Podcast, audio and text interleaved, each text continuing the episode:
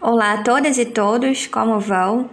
Eu sou a professora Carolina e hoje nós vamos conversar sobre o romantismo no Brasil, sob a perspectiva teórica do Antônio Cândido, em seu livro A Formação da Literatura Brasileira, Parte 2. Para quem não conhece, essa é uma das referências teóricas mais importantes para a formação de um acadêmico do curso de letras, em especial para aqueles que têm interesse na área de literatura. O livro, em sua totalidade, a parte 1 e a parte 2, traz a contextualização sócio-histórica e cultural da formação da literatura brasileira, desde o arcadismo até a modernidade quando o autor se debruça sobre o romantismo, também propõe reflexões sobre o realismo e sobre o modernismo da década de 1920. Há algumas lacunas nesse estudo e a mais evidente é a ausência do barroco. No entanto, nós podemos compreender que essas lacunas favorecem o surgimento de novas pesquisas realizadas por outros professores no cenário nacional. Neste livro, Antônio Cândido não apenas traz o nome dos grandes escritores, como também trechos de suas obras, analisando a contribuição de cada uma delas para a formação do cenário literário no Brasil. Passemos então ao estudo sobre o romantismo no Brasil. Para isso, é importante lembrarmos que o movimento arcádico introduziu a produção literária brasileira aos padrões tradicionais europeus. No entanto, essas formas e temas já se iam revelando insuficientes para a expressão dos tempos modernos. Foi a fratura dessa escola literária que permitiu um reajuste desses instrumentos velhos. Graças ao romantismo, a literatura brasileira pôde adequar-se ao presente. Por outro lado, as tendências românticas acentuaram aquelas que já vinham se desenvolvendo desde a metade do século XVIII. Assim como a ilustração favoreceu a aplicação mais social da poesia com o intuito de desenvolver uma visão mais construtiva do país, a independência desenvolveu no romance e no teatro um intuito patriótico. A produção literária era movida pela disposição de desenvolver uma arte com a mesma qualidade daquela produzida no cenário europeu. O romantismo procurou na literatura uma forma adequada para expressar a sua própria realidade. Na perspectiva dos românticos, as tradições brasileiras são dúplices. Nesse viés, para desenvolver uma literatura nacional, é necessário harmonizar as tradições portuguesas com as tradições indígenas. No auge do romantismo, a literatura foi considerada uma parcela de um esforço mais amplo contribuir para a grandeza da nação. Por isso, a independência contribui de forma decisiva para o desenvolvimento da ideia romântica. No Brasil, a escola romântica procurou criar novos modelos literários, independentes das referências clássicas e portuguesas. Devemos notar que aqui, essa escola literária propriamente dita foi iniciada após a viagem de um grupo de escritores para Paris. Gonçalves de Magalhães, Torres Homem, Porto Alegre, Pereira da Silva e Coutinho viajaram com o intuito de estudar as tendências românticas e procurar uma expressão adequada para a produção literária desenvolvida no Brasil. Dessa forma, o romantismo se apresenta como uma proposta de renovação literária no cenário brasileiro.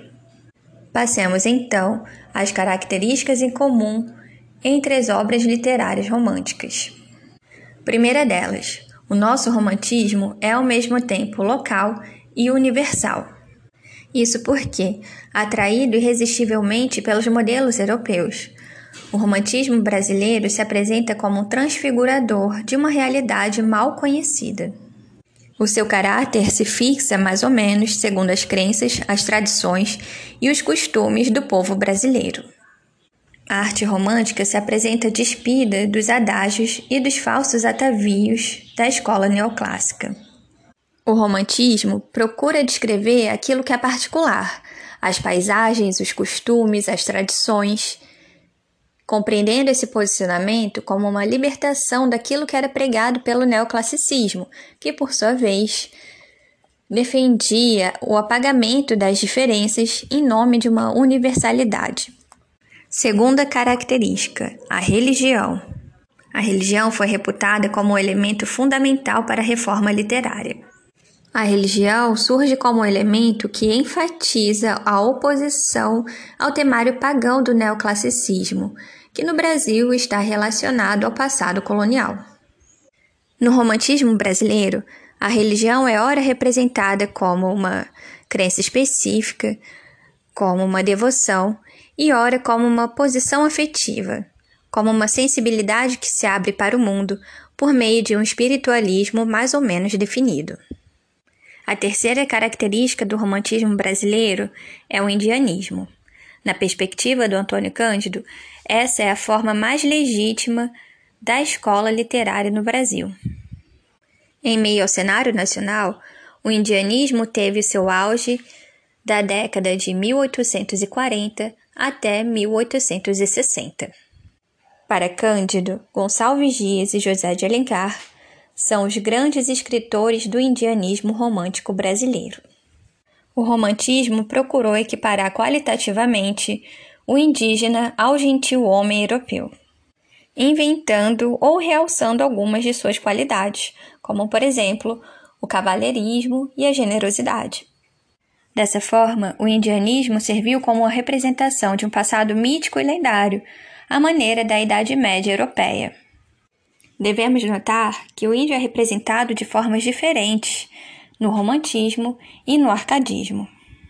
No neoclassicismo, o índio foi representado muitas vezes como um pastor arcádico. O arcadismo procurava superar as diferenças culturais do indígena para integrá-lo ao modelo cultural europeu.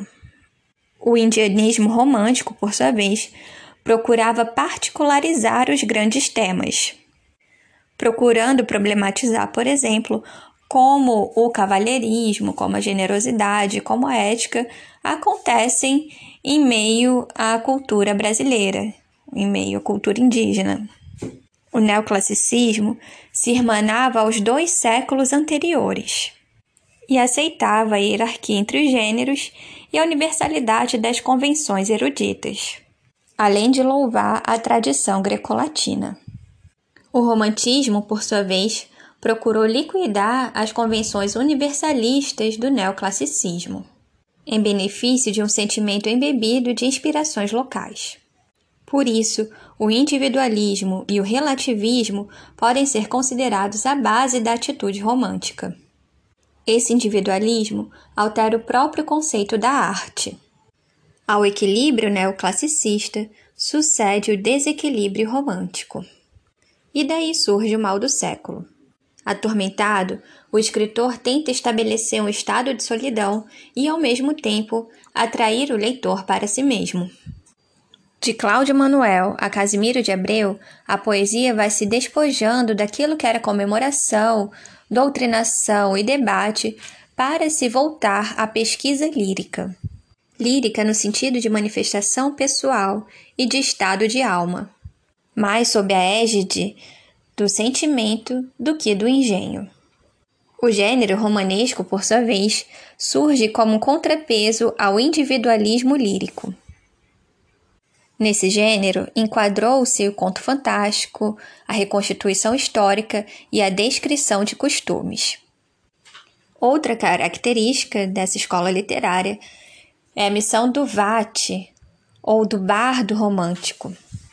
Embriagando-se de um individualismo exacerbado, o sujeito romântico supera os limites normais da convivência para encontrar-se como poeta. Disso surge o egocentrismo e, consequentemente, o sentimento de missão, de dever poético para com os outros homens. Por isso, o escritor compreende-se como um bardo, como um profeta ou como um guia. A quinta característica é a revisão do mundo. Uma nova era de experimentalismos quebra a separação entre os gêneros, a hierarquia das palavras e procura forjar uma expressão adequada para cada situação. Operando uma revisão de valores, os românticos não apenas não apenas veem de forma diferente o espírito e o mundo, como procuram exprimir sua visão por meio de novas formas literárias. A literatura, a partir daí, passa a ser vista como uma manifestação de um ponto de vista. Impregnados de relativismo, os românticos têm um grau elevado da consciência dolorosa de um presente irreproduzível. Daí a noção de que a palavra deve ser compreendida como um molde renovável para cada nova situação. Nesta nova forma de ver o mundo, compreende-se que são necessárias novas técnicas e relações para o aproveitamento inédito do tempo que foge num ritmo acelerado em meio ao mundo industrializado. No início do romantismo, a atitude mais comum do sujeito romântico foi a de procurar um abrigo contra o tempo, na contemplação do eu e do mundo revistos em todos os sentidos. Diferentemente do neoclassicismo, o que passa a ser valorizado na natureza são seus aspectos agrestes e inacessíveis, como as montanhas, as florestas, as cascatas. Para os românticos, a natureza é, sobretudo, uma fonte de mistérios. Diante do sentimento da impotência da palavra frente ao objeto representado, o pessimismo e o sadismo condicionam a manifestação mais espetacular e original do espírito romântico. Dessa forma, o satanismo, o crime, o vício e a revolta contra os valores sociais aparecem na poesia e no romance, seja pela ironia, seja pelo ataque, como formas de expressão do homem, assim como a normalidade e a bondade. Para Cândido, a coragem com que o romance desce para o subterrâneo do espírito e da sociedade constitui a conquista mais profunda da literatura moderna. Com o advento das massas, a vida política, a urbanização, a proletarização e as lutas pela liberdade, surgem perspectivas inéditas para o homem de inteligência. Por isso, ao lado dos pessimistas e, muitas vezes, dentro dessa mesma figura, encontramos profetas da redenção humana. Sendo assim, podemos compreender que o satanismo deságua na rebeldia política e no sentimento de missão social. As transformações que o romantismo trouxe para a concepção do homem e para o temário da literatura não poderiam se concretizar sem uma mudança nas formas de expressão. A partir dessa tendência literária, surge no Brasil o gênero romanesco e o teatro como gênero literário regular. Devido à influência de Basílio e de Durão no cenário nacional, o gênero épico sobrevive. O poema épico contribuiu para a manifestação patriótica após a independência. No entanto, o romantismo buscou por mais liberdade, inclusive na forma épica. A fluidez do espírito romântico e o repúdio aos gêneros estanques encontraram no romance um gênero literário híbrido, o seu veículo moderno. No romance, a ficção se funde na poesia, conferindo maior liberdade à poesia e uma disciplina mais regular à narrativa. Atravessado pelo sentimento de inferioridade da palavra frente ao objeto representado, o movimento literário buscou um refúgio por meio da aliança com a música. Nesse viés artístico, a música, que exprime o inexprimível, poderia amenizar as lacunas do verbo. Para os nossos poetas românticos, a música foi, sobretudo, a italiana. Através dela e dos metros adaptados à sua exigência rítmica, o ouvido luso brasileiro operou a passagem da harmonia neoclássica para a melodia musicalizante. A influência musical é importante juntar à da oratória para caracterizar a estética romântica no Brasil. Intermediária entre a prosa e a poesia, impõe o ritmo do discurso como padrão de composição literária. Como o primeiro terço do século XIX foi em período de intensa influência musical e oratória no Brasil, o pacto da literatura com essas duas linguagens permitiu ao romantismo penetrar nas zonas mais profundas da nossa sensibilidade e da nossa vida social. O escritor brasileiro habituou-se a escrever como se falasse. vendo no leitor problemático um auditor mais garantido. Bem, essas são as principais ideias e os principais elementos que atravessam a poética romântica. Eu espero que esse estudo tenha sido produtivo para todos e desejo uma boa semana. Um abraço a todas e todos e até a próxima.